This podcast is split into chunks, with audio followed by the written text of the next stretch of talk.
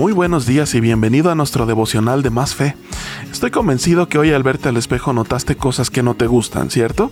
A todos nos pasa y es lo más normal del mundo que a través del maquillaje, vestuario y demás, bueno, pues tratemos de ocultar eso que en nuestra perspectiva nos hace ver mal. Quizá muchos de nosotros nos vestimos de cierta manera para que nuestra pareja nos encuentre más atractivos o simplemente porque nos gusta vernos mejor. Sin embargo, esto de las apariencias a veces puede abrir una puerta muy peligrosa. No sé si te has fijado, pero las personas que se dedican a limpiar los vidrios en los semáforos eligen lo que en apariencia son los carros más lujosos. Lo mismo sucede en los restaurantes o en las tiendas departamentales. Los vendedores siempre querrán irse con quien aparenta tener más dinero. Pero cuando esto se vuelve una verdadera tragedia es cuando nosotros mismos nos dejamos llevar por las apariencias. En el contexto de la iglesia, nos sorprende el hermano o la hermana que sabe mucho de la Biblia y automáticamente pensamos que si sabe tanto de la Biblia, ha de ser una persona muy espiritual. Seguramente es un ejemplo a seguir, pues hable muchísimo de la Biblia. Vemos al que está frente eh, predicando y automáticamente pensamos que es buena persona solo por el hecho de verlo al frente predicando. O por el contrario, vemos a alguien serio en la reunión dominical y automáticamente lo tachamos de frío o de raro. Vemos a alguien en silencio y lo tachamos de apático o antisocial. Y así el ser humano pone 10.000 etiquetas para bien o para mal a raíz de lo que una persona aparenta.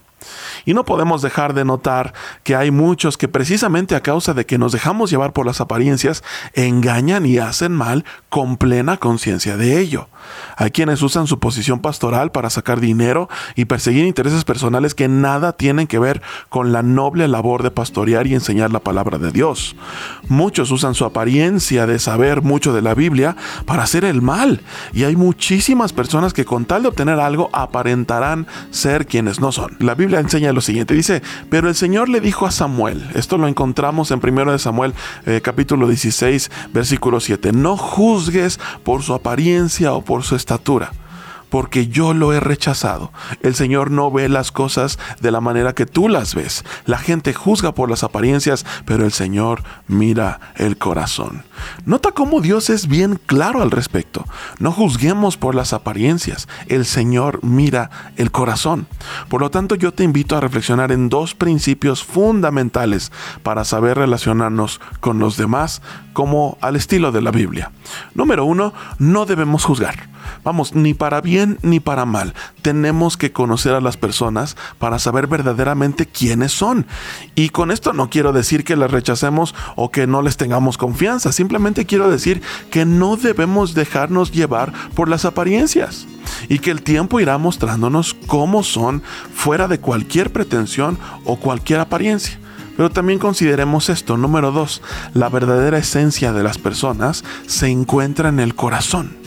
Por lo tanto, eh, sepamos no solamente entender eh, para que, que para conocer el corazón de las personas se necesita invertir tiempo, sino también revisemos nuestro corazón y seamos bien honestos para determinar qué cosas ocupan mayor espacio dentro de él.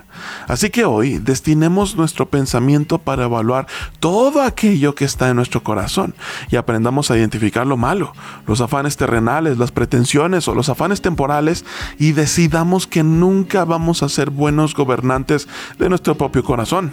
Por el contrario, cedamos el gobierno de nuestro corazón a Jesús. Él sí es el mejor gobernador que puede tener tu vida. Yo soy el pastor José Luis Arellano y deseo que tengas un excelente día.